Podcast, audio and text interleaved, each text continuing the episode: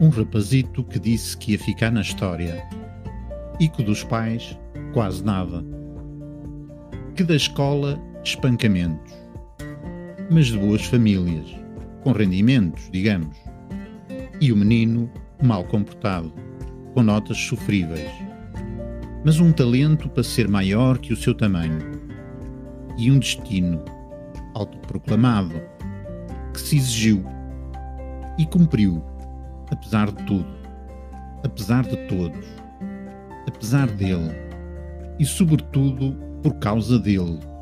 De ser assim, arrogante, polémico, desassossegado, mas um liberal que se via para lá da política e dos partidos, mas sempre com uma visão clara, quase visionária, rebelde e desajustado perdura, no entanto, como um símbolo de resistência, mas também de uma vontade inquebrantável e um espírito indomável. Bem, já chega.